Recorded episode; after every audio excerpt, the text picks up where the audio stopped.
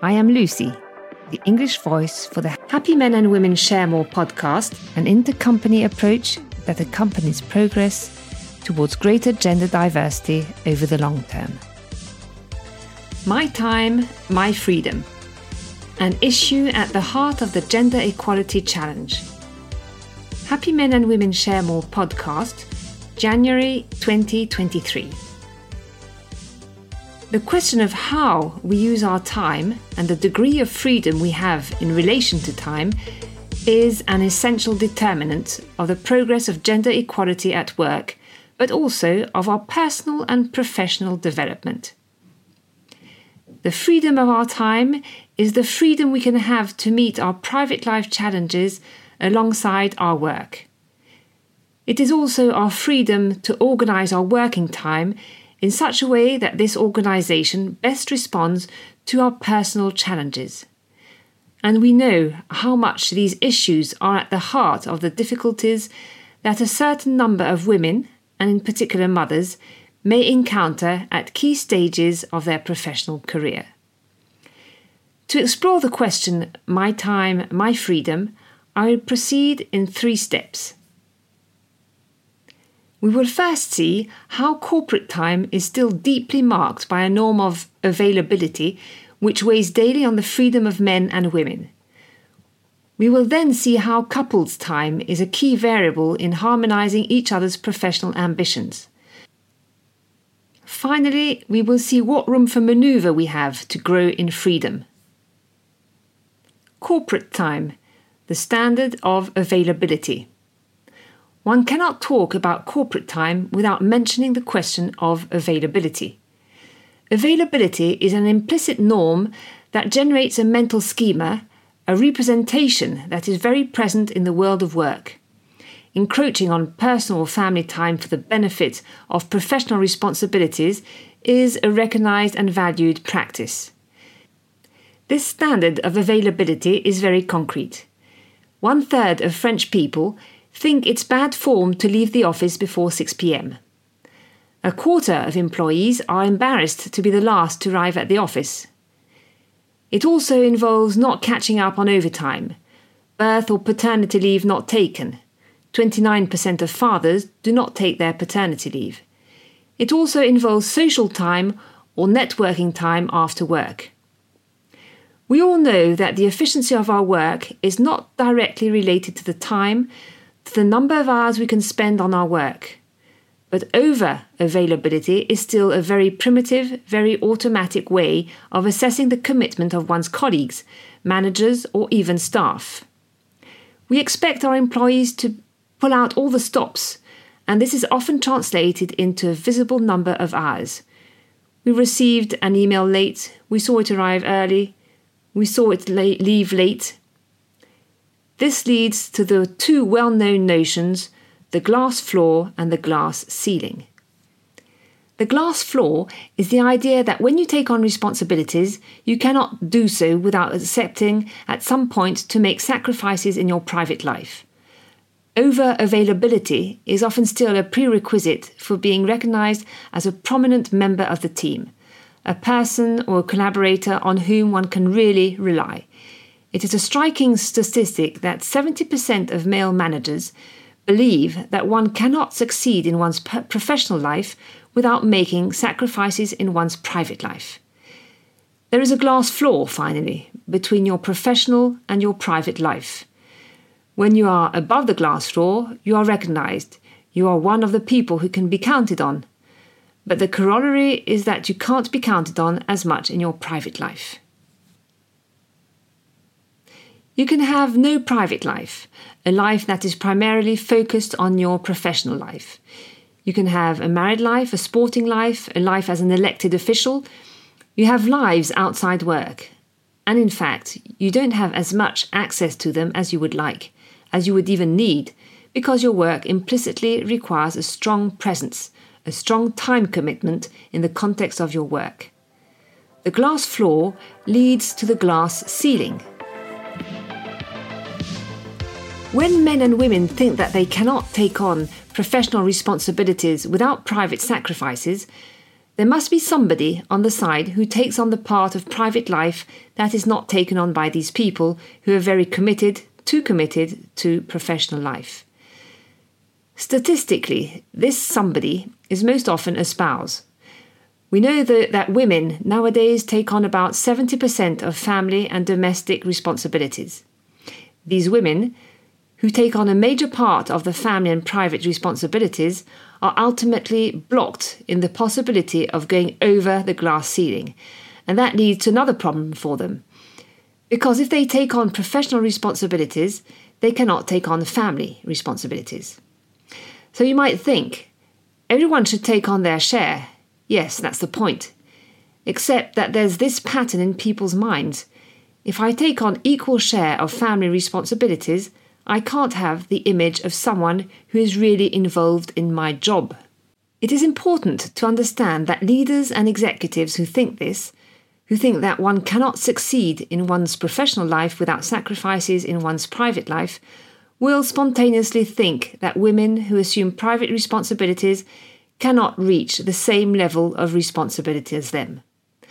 And so they will find it normal that women, and in particular mothers, have less chance of professional advancement than they do.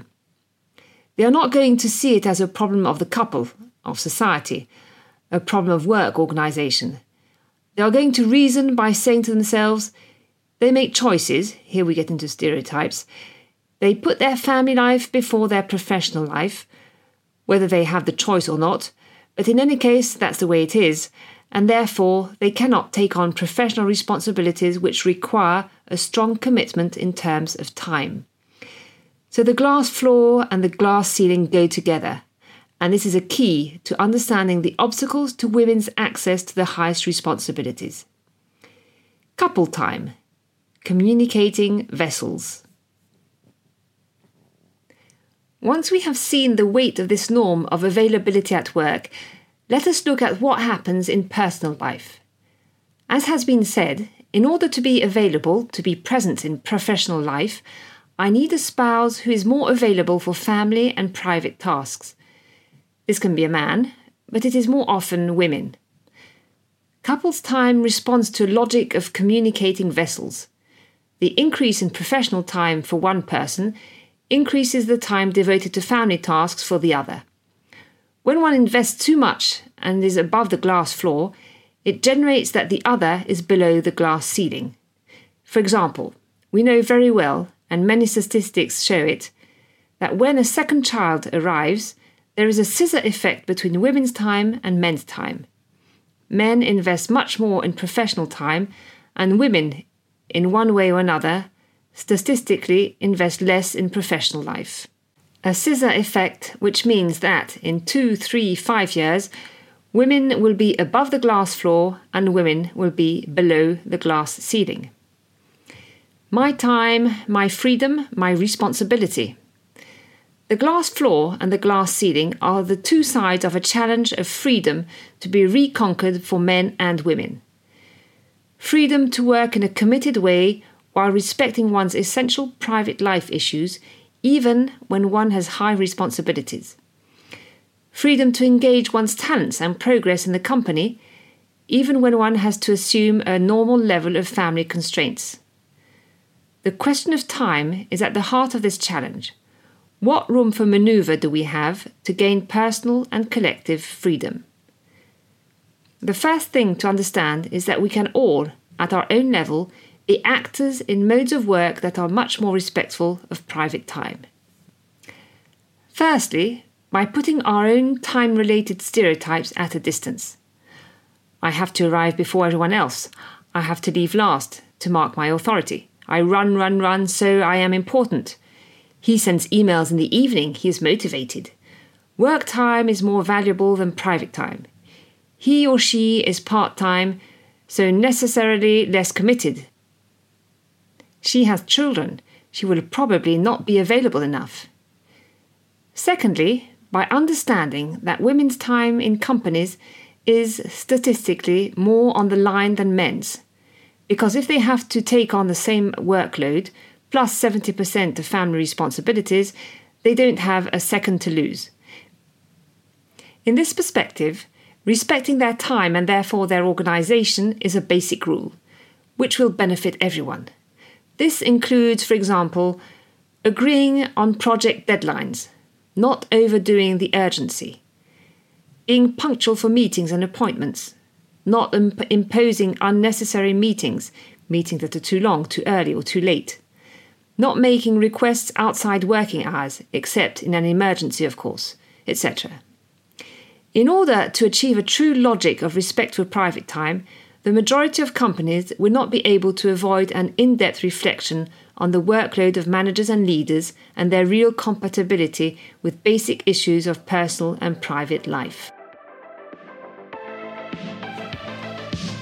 This is a complex issue because it links the objective dimension of the content of the missions with, with a personal and subjective dimension confidence, stress, experience, authority, maturity, an organizational dimension, fluidity of the organization, relational quality, etc., and a cultural dimension, stereotypes of performance, behavior of leaders. Raising the question of workload and explaining its complexity can enable managers to create real room for maneuver on a subject that is often taboo and seen as a powerful destroyer of meaning at work.